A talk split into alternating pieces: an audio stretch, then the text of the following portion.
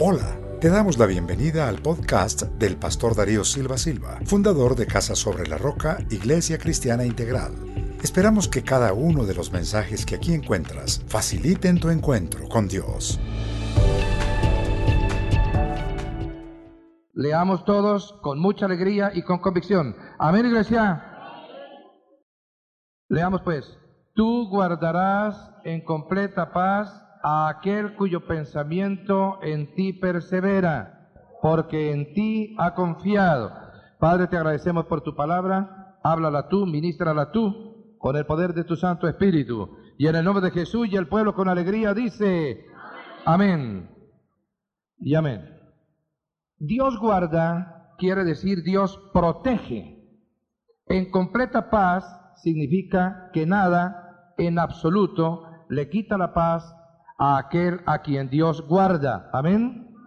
¿Y quién es ese? Aquella persona que todo el tiempo está perseverando en Dios. Pensando en Dios. Y algo más, al que confía en Dios. Mire cuántas cosas en un brevísimo versículo de la Escritura. Si tu pensamiento persevera en Dios, estarás confiado en Él. Amén, iglesia. Y si confías en Dios, tu pensamiento perseverará en Él. Viene lo uno ligado con lo otro. El pensamiento y el sentimiento están en Dios. La mente y el corazón están sintonizados con Dios. ¿Qué pasa entonces? Que Dios guarda a esa persona. Amén. Hasta aquí todo bien. Pero de pronto tropezamos con un gran problema en la vida práctica de los cristianos. Las preguntas que nadie sabe responder correctamente. Voy a hacer dos. Pregunta número uno. ¿Por qué sufren los buenos? Tremenda. Pregunta número dos. ¿Dónde está Dios cuando yo sufro? Ese silencio me gusta porque significa que el Señor va a ministrar profundamente con su espíritu. Es el tema central del libro de Job, el más antiguo de las Sagradas Escrituras.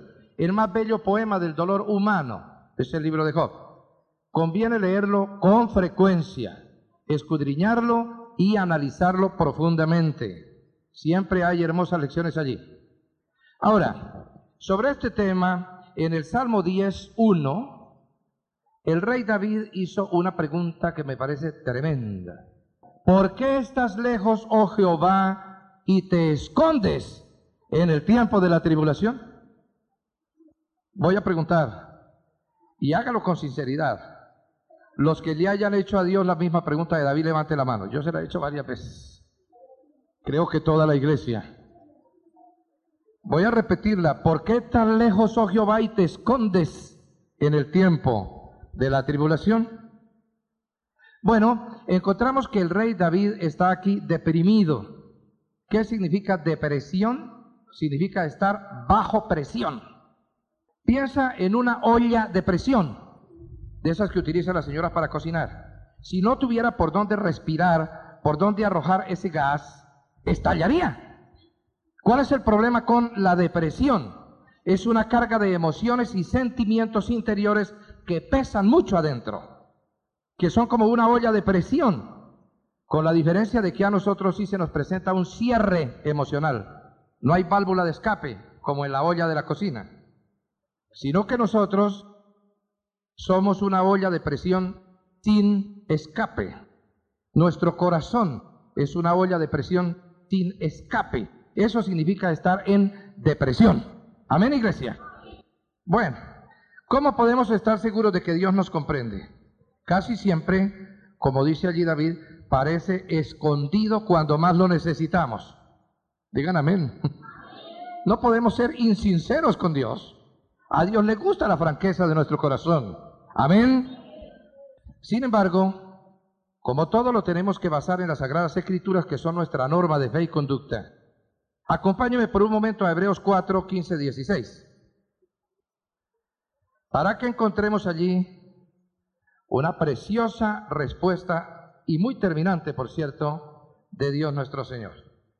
Dije, Hebreos qué? 15, 16. Perfecto. Me gusta hacer preguntas para saber si la iglesia me está siguiendo correctamente. Mire lo que aquí dice el autor de Hebreos sobre nuestro Señor Jesucristo. Porque no tenemos un sumo sacerdote que no pueda compadecerse de nuestras debilidades, sino uno que fue tentado en todo según nuestra semejanza, pero sin pecado. Que todas las tribulaciones por las que tú atraviesas, que todas las pruebas que tienes que soportar, ya las padeció y las soportó nuestro Señor Jesucristo. Amén. Y entonces, ¿cuál es el resultado? Acerquémonos pues confiadamente al trono de la gracia para alcanzar misericordia y hallar gracia para Él. ¿Qué? No escuché, ¿para qué? El oportuno socorro. Amén, iglesia. Porque tenemos un sacerdote que ya sufrió lo que nosotros sufrimos.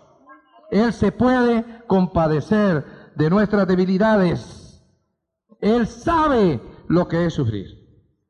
Y si crees que eso no es verdad, atención porque hoy el Señor nos va a ministrar profundamente. Voy a mostrarte algunas de las cosas que tuvo que pasar Jesús como hombre aquí en la tierra. Y apunte allí, desesperación. Mateo 26, agárrelo desde el 37. Y tomando a Pedro y a los dos hijos de Zebedeo, comenzó a qué? A entristecerse y a qué? A angustiarse. Un poquito. Iglesia, anímense porque quiero que siga el Señor Jesús en su sufrimiento por todos nosotros. Mire que aquí dice que se entristeció y se angustió en gran manera. Que el Señor estaba realmente desesperado. Entonces Jesús les dijo, estoy feliz, estoy alabando a mi Padre, estoy muerto de la dicha, estoy sonriendo. ¿Dijo eso? No dijo eso. Porque hay gente muy hipócrita con sus sufrimientos. ¿Qué fue lo que dijo? Mi alma está muy triste hasta la muerte. Está realmente desesperado el Señor. 39, yendo un poco adelante, se postró sobre su rostro orando y diciendo, Padre mío, gracias que me das la oportunidad de cumplir tu mandato y hacer tu voluntad. Mm, lo que dijo fue lo contrario, si es posible, pasa de mí esta copa.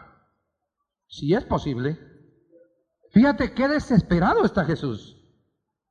Mas no sea como yo quiero, sino como tú a pesar de que está angustiado, realmente desesperado, él se somete a la voluntad del Padre. Amén. Es la primera clave. No importa cuán desesperado estás, sométete a la voluntad del Padre. Que no sea como tú quieres, sino como quiera Dios. Amén. Dile eso a tu hermano. No como tú quieres, sino como quiere Dios.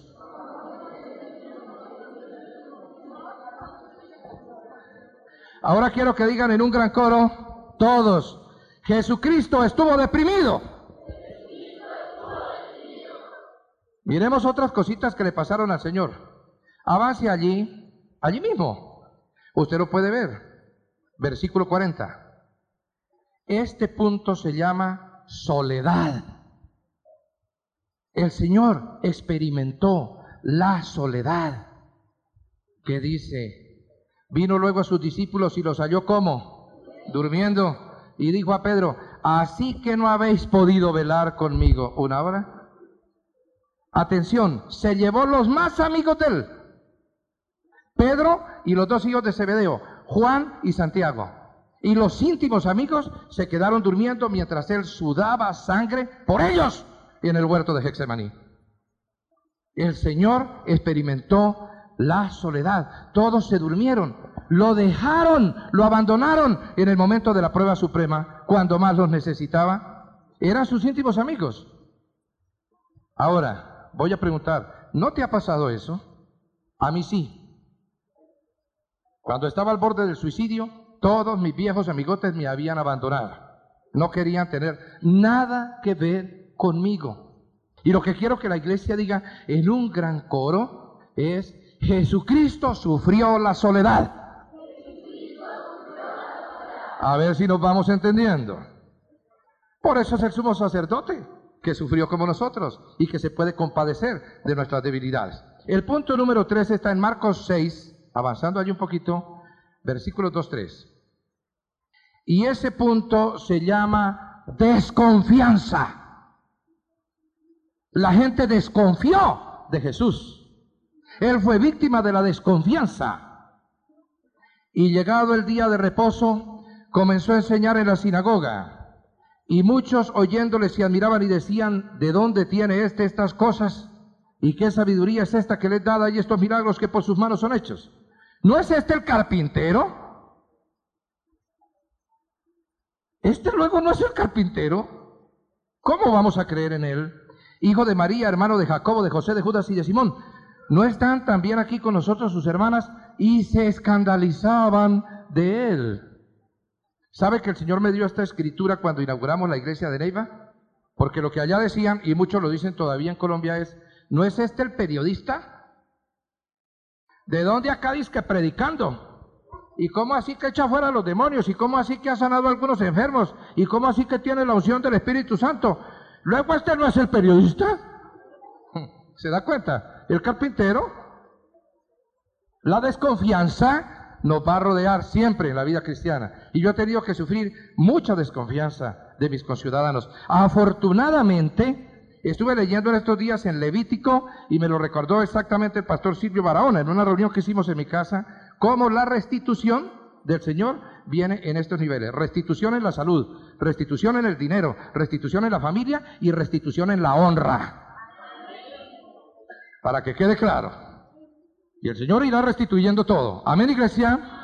Entonces ahora lo que quiero que digan es, Jesucristo fue víctima de la desconfianza.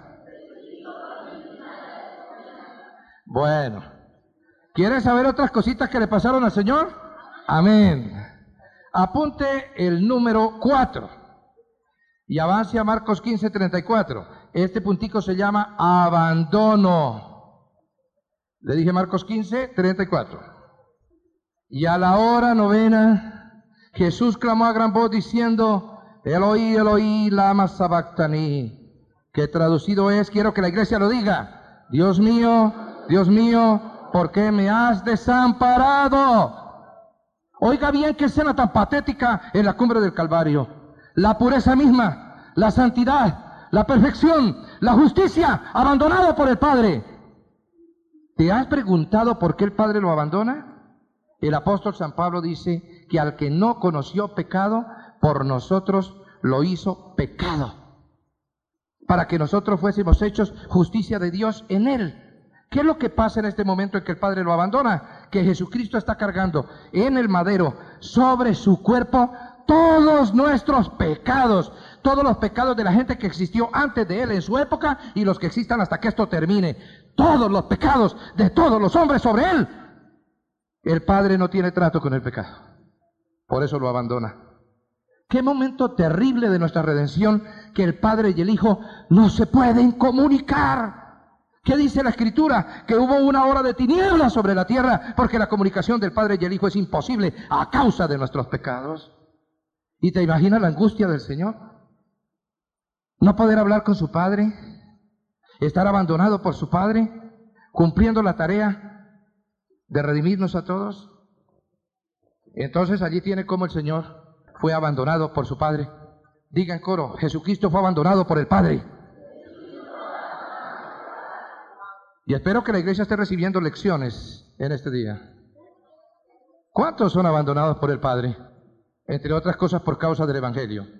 Vamos a apuntar otro, otro puntico, el número 5. ¿Me están siguiendo? ¿Es el 5, iglesia? Amén. En Lucas 9, 53 se llama rechazo.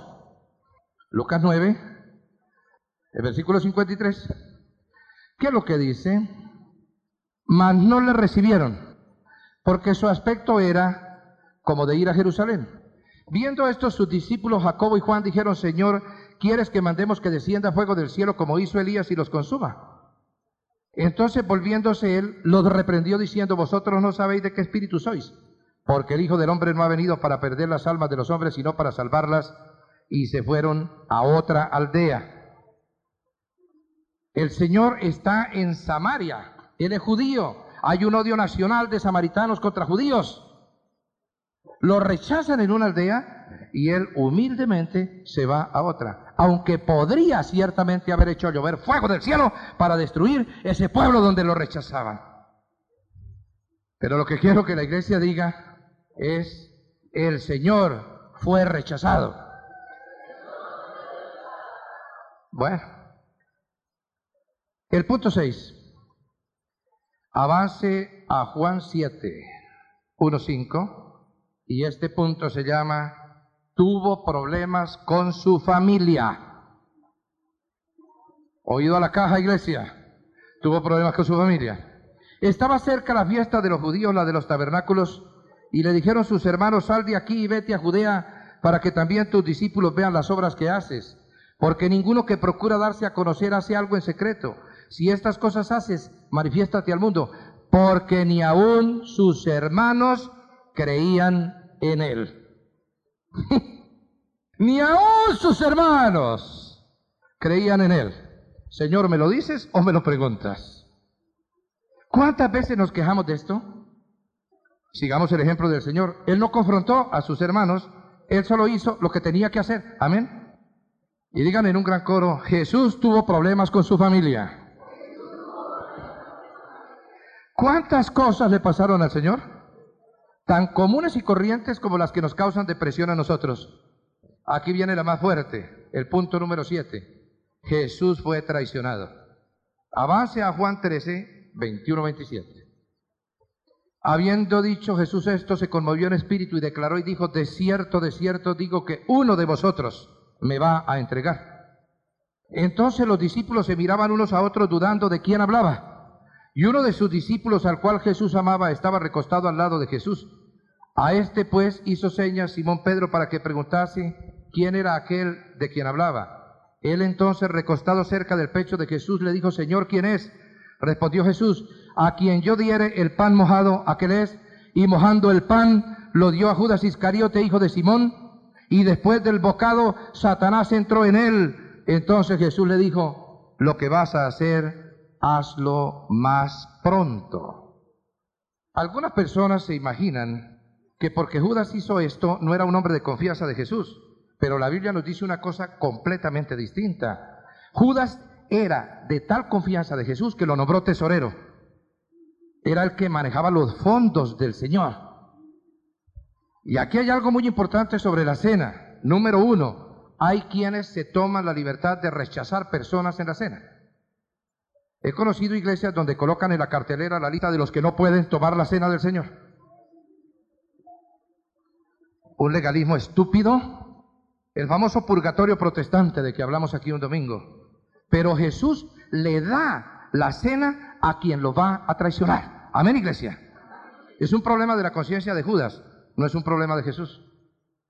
Pero lo más grave es que allí dice, para los que toman la cena ligeramente, que cuando tomó el bocado, Satanás entró en él. No entró el Señor, entró Satanás en Judas cuando tomó la cena. Y quiero que la iglesia diga ahora, Jesucristo fue traicionado. Abreviando entonces, si Jesús sufrió todas estas cosas, Él sabe cómo ayudarnos en nuestras pruebas. Amén. Voy a mostrar el método que el Espíritu Santo me dio esta madrugadita para tratar con nuestras heridas interiores. Primero, reconozca que esas heridas son verdad. No se mienta. No se automitigue no se autoconsuele, no disfrace la realidad, sea franco y verídico. Amén. Entonces diga en un gran coro, reconozco que el problema es verdad. Eso es lo primero. Tienes que reconocer que tu problema es verdad. Segundo, comprenda que todos sufren problemas. Hay personas que creen que solo ellos sufren, que son sufrientes exclusivos. Pero no hay tal. Todos sufrimos problemas en alguna etapa de nuestra vida. Amén. Dile a tu hermano, si tú sufres, yo también sufro. No hay remedio. El punto tres es, sea honesto con Dios. No le diga mentiras.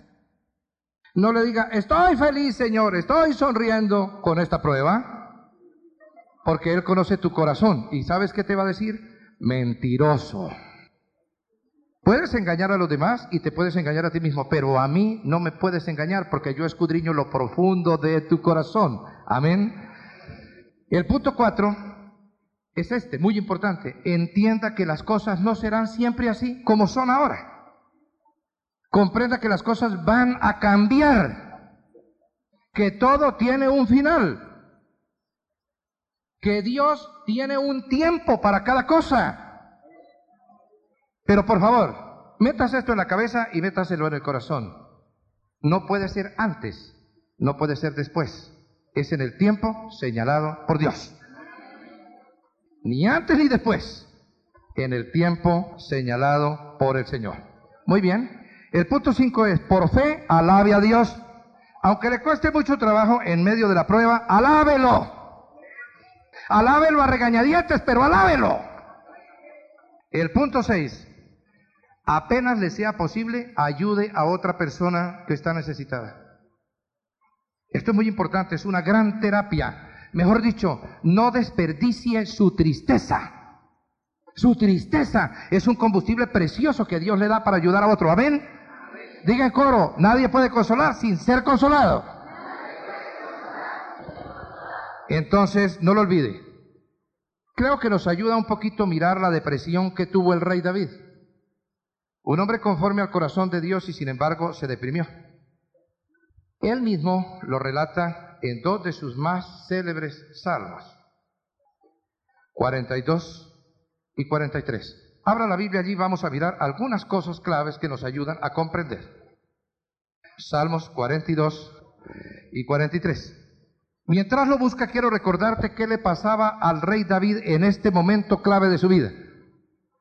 Su hijo Absalón que era la niña de sus ojos, a quien amaba, su heredero, porque el heredero no era Salomón, sino Absalón. Lo traicionó, se alzó contra él, organizó una guerrilla en contra de su padre. Y era tan fuerte Absalón que el rey tuvo que huir de Jerusalén. Fue exiliado y su hijo reinó en Jerusalén por un tiempo en reemplazo de David. Y entonces él escribió estos dos salmos, en los cuales vamos a mirar algunas cosas. Como el siervo brama por las corrientes de las aguas, así clama por ti, oh Dios, el alma mía. Quiero que mire cuántas veces se nombra David a sí mismo. Mía. Mi alma tiene sed de ti, del Dios vivo. Cuando vendré, yo vendré y me presentaré delante de Dios. Atención porque los pronombres personales son muy importantes para entender el estado de presión de David fueron mis lágrimas, mi pan de día y de noche, mientras me dicen todos los días, ¿dónde está tu Dios? Mi Dios, ¿dónde está? Me acuerdo de estas cosas y derramo mi alma dentro de mí, de cómo yo fui, yo con la multitud y la conduje hasta la casa de Dios, entre voces de alegría y de alabanza del pueblo en fiesta. ¿Por qué te abate su alma mía y te turbas dentro de mí? Fíjate cuántas veces está diciendo de su propio ego, de su propio yo maltratado. Todo el que está deprimido actúa así. Espera en Dios porque aún he, yo he de alabarle. Salvación mía y Dios mío. Dios mío, mi alma está abatida en mí. Sigamos leyendo. Me acordaré, me acordaré. Por tanto de ti desde la tierra del Jordán y de los hermonitas desde el monte de Misar un abismo llama a otro a la voz de tus cascadas. Todas tus ondas y tus olas han pasado sobre quién? No se me duerma, iglesia, ¿sobre quién? Sobre mí. Pero de día mandará Jehová su misericordia y de noche su cántico estará con quién? Conmigo. Y mi oración al Dios de mi vida. Diré a Dios, roca mía, ¿por qué te has olvidado de mí? ¿Por qué andaré yo enlutado por la presión del enemigo? Como quien hiere mis huesos, mis enemigos me afrentan, diciéndome cada día, ¿dónde está tu Dios? Es decir, mi Dios, ¿dónde está? ¿Por qué te abate su alma mía y por qué te turbas dentro de mí? Espera en Dios, aún he de alabarle, yo he de alabarle. Salvación mía y Dios mío, júzgame, oh Dios, y defiende mi causa, líbrame de gente impía y del hombre engañoso y inicuo, pues que tú eres el Dios de mi fortaleza, porque me has desechado. ¿Por qué andaré? Yo andaré enlutado por la presión del enemigo. Envía tu luz y tu verdad, estas me guiarán, me conducirán a tu santo monte y a tus moradas. Entraré al altar de Dios, al Dios de mi alegría y de mi gozo, y yo te alabaré con arpa, oh Dios mío. ¿Por qué te abate su alma mía y por qué te turbas dentro de mí? Espera en Dios porque aún he de alabarle, yo he de alabarle, salvación mía y Dios mío. Quería marcar estas cosas porque encuentro 41 pronombres personales en 16 versículos. ¿Cómo le parece? La autoconmiseración tan tremenda que se ha apoderado de David. Él es el que sufre, él es el que Dios ha abandonado, él es el que está en la prueba, él es todo. Bueno, ¿sabe cuántas veces nombra a Dios? 21. Creo que esto nos está dando una lección de cómo es que nosotros solemos actuar cuando nos encontramos bajo presión, es decir, deprimidos. La mitad de veces nombra a Dios, el doble de veces se nombra a sí mismo, el rey David. Algo anda mal cuando estamos deprimidos y nos atribulamos. Esto se llama autoconmiseración. Amén, iglesia. Dos salmos llenos de preguntas son estos. Yo te quiero decir, cuando estés en esta situación, no hagas preguntas. Las preguntas no tienen respuesta. Las preguntas solo generan nuevas preguntas. Se vuelve una cadena de interrogatorios sin final.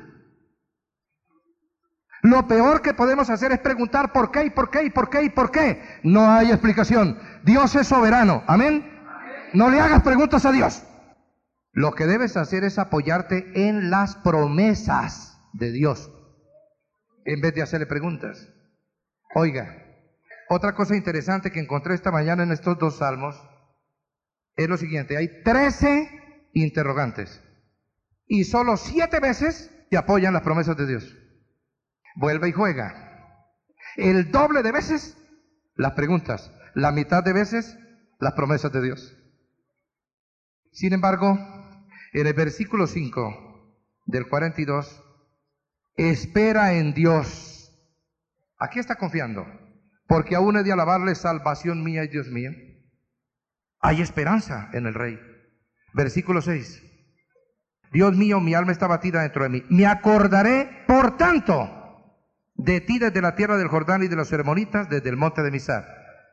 Recuerda a Dios. Versículo 8. Pero de día mandará Jehová qué cosa?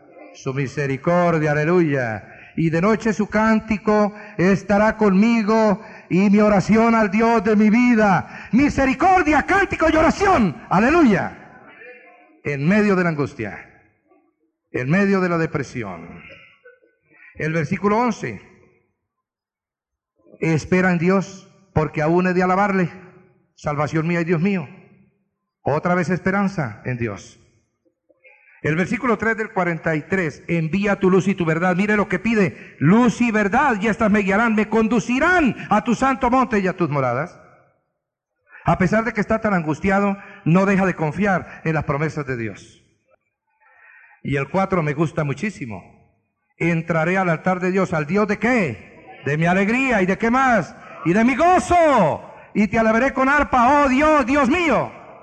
Todavía se acuerda que él es buen músico, como Rabito. Todavía se acuerda que él puede alabar a Dios con cántico. Amén, iglesia. En medio de la depresión, el rey quiere alabar a Dios. Y el 5, espera en Dios porque aún he de alabarle salvación mía aquí ya tocó fondo, salvación mía, encuentro las siguientes lecciones en estos dos salmos. David mantuvo su comunicación con Dios, siempre. Aunque fuera para hacerle reclamos y preguntas, él se comunicó con Dios en medio de la prueba. Amén. No rompió la comunicación con Dios. Segundo, David fue totalmente sincero en sus sentimientos. Incluso hasta carea a Dios. Lo reta ¿Dónde está tu Dios? Me dicen por ahí. Como quien dice, Señor, yo estoy muy abatido, pero tú estás como quedando mal. es verdad. Eso es lo que le dice. Hay que ser sincero con Dios. No importa si sus sentimientos eran buenos o malos, él no le mintió a Dios. Él le dijo a Dios lo que estaba en su corazón, con gran respeto y reverencia, porque nunca ha incurrido en ningún acto de irrespeto ni de irreverencia. ¿Sabe una cosa? Ser sincero con Dios en la oración trae mucho bienestar emocional. Es cierto. Cuando uno derrama su corazón delante del Señor y llora, y le dice con sinceridad, hasta pepas al Señor, uno descansa. No hay que faltarle al respeto, pero hay que hablarle con sinceridad. David es nuestro modelo, amén, de alabanza y de adoración. Muy bien, analicemos brevemente algunas causas de la depresión. Primero, algunas cosas malas que hemos hecho a veces ni las recordamos, pero están allí en nuestro corazón como raíces de amargura. Míralo en el Salmo 51. Ten piedad de mí, oh Dios, conforme a tu misericordia, conforme a la multitud de tus piedades, borra mis rebeliones. Ha sido rebelde. Lávame más y más de mi maldad, ha sido malo. Y limpia de mi pecado, ha sido pecador. Porque yo reconozco mis rebeliones y mi pecado está siempre delante de mí. Contra ti, contra ti solo he pecado y he hecho lo malo delante de tus ojos. Este Salmo 51 fue escrito por David cuando el profeta Natán lo visitó para reprenderlo por haber cometido adulterio, mentira y asesinato. Que para robarle la mujer a Urias lo mandó al frente de batalla a que lo mataran. Y aquí está mostrando el rey David un gran arrepentimiento. Amén, iglesia. Entonces, a veces es por cosas malas que hemos hecho que nos deprimimos. Está deprimido. El arrepentimiento es un signo de la depresión. Si el pecado no logra deprimirte, tú no te puedes arrepentir. Ojalá que todos sintiéramos esa clase de depresión por el pecado, para limpiarnos de toda rebelión contra Dios. Muy bien. Algo más. Cargas pesadas que debemos llevar, a veces por cuenta de otros. Mírelo en segunda de Corintios 1.8. Está el apóstol San Pablo francamente fatigado.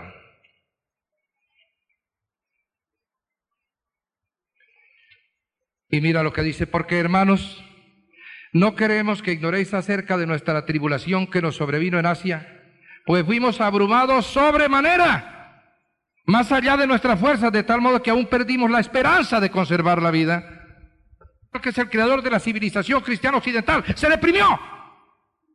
Todos a veces nos deprimimos, no importa el grado de espiritualidad que tengamos. Tantas cargas por el Evangelio, tantas prisiones, tantas cadenas, tantos naufragios, tantos intentos contra su vida. Pablo se deprimió, cargas pesadas que debía llevar por causa del Evangelio, por causa de las ovejas que Dios le había dado. Amén.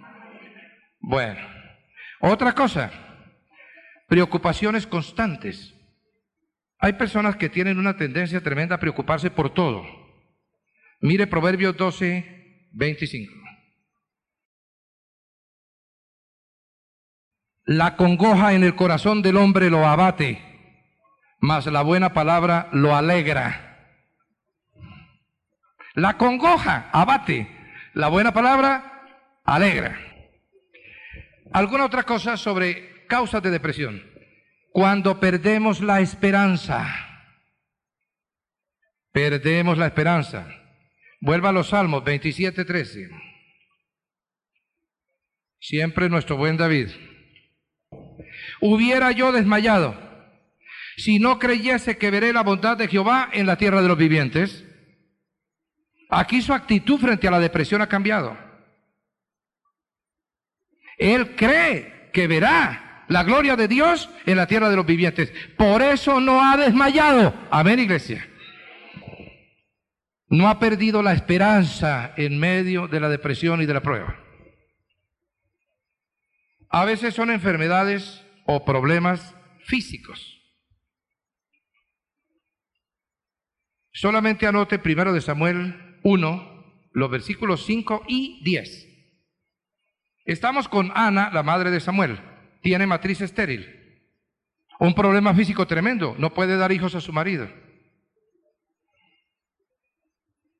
Y está realmente deprimida. Cuando ella ora en el pórtico del templo, el sacerdote Elí cree que está borracha por la forma como ora en su desesperación pidiéndole a Dios un hijo. Pero te tengo una noticia, Dios la escuchó. ¿Y sabes quién nació de esa oración desesperada de esta mujer? El último de los jueces y el primero de los profetas, un hermoso hombre de Dios que se llamó Samuel. Entonces a veces también es por problemas físicos. Y finalmente, y esto es muy serio, la depresión puede venir también por opresión de espíritus satánicos.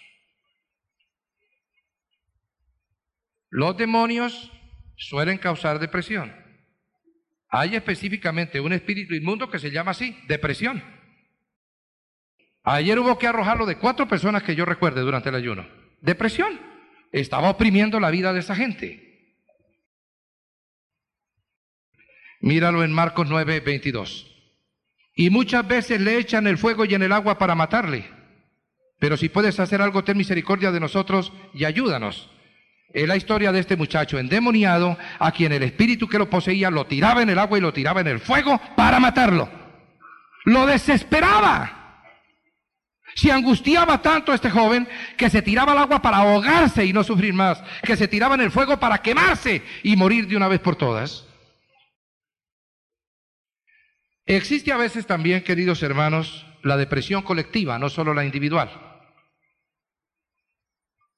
Durante la Segunda Guerra Mundial, que se ha estado recordando, exactamente hoy es el día de, en el aniversario, hoy hace 50 años, los aliados desembarcaron en Normandía para liberar a Europa de la peste hitleriana.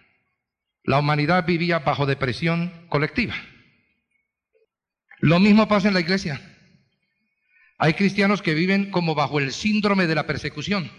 Se imaginan que estamos bajo Nerón y Diocleciano y que nos van a llevar al circo para que las fieras nos devoren. Pero eso no es verdad. Esta es una iglesia de la época segadora, no de la época sembradora. En Colombia la iglesia no está en las catacumbas, la iglesia en la ciudad sentada en el monte que nadie la puede esconder. Y por eso el presidente y otras autoridades importantes del país van a estar en el desayuno con Alberto Motesi el próximo miércoles en el Hotel Tequendama, porque ya somos alguien, porque ya representamos algo en este país. Tanto complejo de inferioridad, tanto problema. Bien, la depresión, queridos es el resultado de muchas presiones distintas, cosas que uno puede y debe hacer para salir de la depresión rápidamente. Anótelas porque aquí vienen las terapias definitivas. Número uno, oración. ¿Qué dice San Pablo en Filipenses 4:6? Por nada estéis afanosos, sino sean conocidas vuestras peticiones delante de Dios en toda oración y ruego con acción de gracias. Y luego, ¿qué pasa? La paz de Dios que sobrepasa todo entendimiento, gobernará qué cosa? ¿Vuestros qué? Vuestros corazones. ¿Y qué otra cosa? Vuestros entendimientos o pensamientos en Cristo Jesús. La oración tiene un valor psicológico enorme, queridos hermanos. No se afane, simplemente como David, hágale conocer a Dios sus peticiones en oración y ruego, con acción de gracias. Y entonces tendrá paz. Segundo, leer mucho, mucho, mucho, mucho la palabra de Dios. Digan amén. Cuando esté deprimido, metas en la palabra. Ahí está el Salmo 119 y el versículo 25. Abatida hasta el polvo está mi alma, vivifícame según tu palabra. Cuando estoy abatido, cuando mi alma está en el polvo, cuando estoy en la olla de presión, le digo a Dios, vivifícame según qué? Según tu palabra. Entonces, número uno, ¿qué dijimos? Oración. Número dos, leer la palabra. Número tres, testimonios alentadores. Escuchar testimonios alentadores. Hay personas que cuando están deprimidas buscan a las personas que les puedan decir que se encuentran peores que ellas en ese momento. Mire, en Juan 4:39, ¿qué es lo que pasa? Muchos de los samaritanos de aquella ciudad creyeron en él por la palabra de la mujer que daba testimonio diciendo, me dijo lo que he hecho. ¿Por qué pongo como ejemplo a la mujer samaritana? ¿Usted se imagina el grado de depresión en que ella estaría cuando llegó al pozo de Jacob? Iba a testificar y mire cómo todos los hombres de la ciudad se convirtieron por el testimonio de ella. Un buen testimonio nos levanta el ánimo. Amén. Bueno. Otra cosa que es muy importante, confiar en un amigo fiel. Lo dice la palabra, Proverbios 17, 17. Así como hay Judas, también hay Juanes. El Señor podía confiar en Juan aunque Judas lo hubiera traicionado. ¿Y qué dice Proverbios 17, 17? En todo tiempo ama el amigo y es como un hermano en el tiempo de qué? De la angustia. Amén. Otra cosita, perdonar todo rencor antiguo. Digan amén. Con mucha fuerza digan amén. ¿Cómo es de duro perdonar todo rencor antiguo, no? Pero en Mateo 18, 21 viene Pedro tirándoselas de gigante espiritual porque en esa época los rabinos aconsejaban que uno podía perdonar hasta tres veces. Y Pedro le dice al Señor, ¿hasta cuántas veces? Sacando pecho, perdonaré a mi hermano. ¿Hasta siete? Cuatro más que lo que aconsejaban los rabinos. Qué espiritual, Pedro. No le dijo eso Jesús. No, Pedrito, no te digo hasta siete, sino hasta cuántas. 70 veces 7, que en términos judíos no es matemáticamente medir las 70 veces 7, sino significa metafóricamente interminablemente. Todas las veces que te ofendan tienes que perdonar. Amén. Bueno, cantar y alabar a Dios. Otro puntico ahí. Hechos 16, 23 Mire que a, Silvano y a Pablo los habían metido a la cárcel en Filipos. Y ellos, en medio de los motivos de depresión que tenían, ¿cómo actúan? Después de haberles azotado mucho, los echaron en la cárcel mandando al carcelero que los guardase con seguridad, el cual recibido este mandato los metió en el calabozo de más adentro y les aseguró los pies en el cepo. Mira la situación de Pablo y de Silas. Pero a medianoche, orando, Pablo y Silas cantaban himnos a Dios. Y los presos oían. Y entonces, porque estaban orando y cantando himnos a Dios, sobrevino de repente un gran terremoto de tal manera que los cimientos de la cárcel se sacudían y al instante se abrieron todas las puertas y las cadenas de todos se soltaron. Eso que hicieron Pablo y Silas es lo que tenemos que hacer cuando estamos bajo cadenas, en la cárcel de la depresión. Amén, iglesia. Una cosa muy importante es no descuidar las obligaciones. Hay gente que apenas tiene un motivo de depresión, inmediatamente se olvida de sus obligaciones ordinarias. Eso sí que es grave. Acompáñenme a 1 Tesalonicenses 4:11. Mira lo que dice Pablo.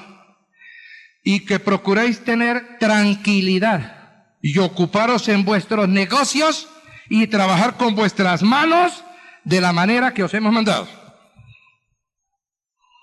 ¿Sabe cuál es el problema, hermano? Hay dos palabras, ocupado y preocupado. Pre significa antes de. Preocupado es antes de estar ocupado. El que está preocupado es porque no está ocupado. Para salir del pre, ocúpese. Si usted quita el pre, no está pre ocupado, solamente está ocupado. A ver, iglesia.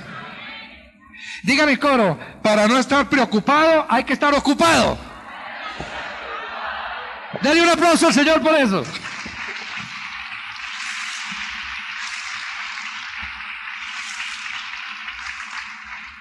Ahora, adicionalmente, tú tienes que consultar al médico y hacer ejercicio físico.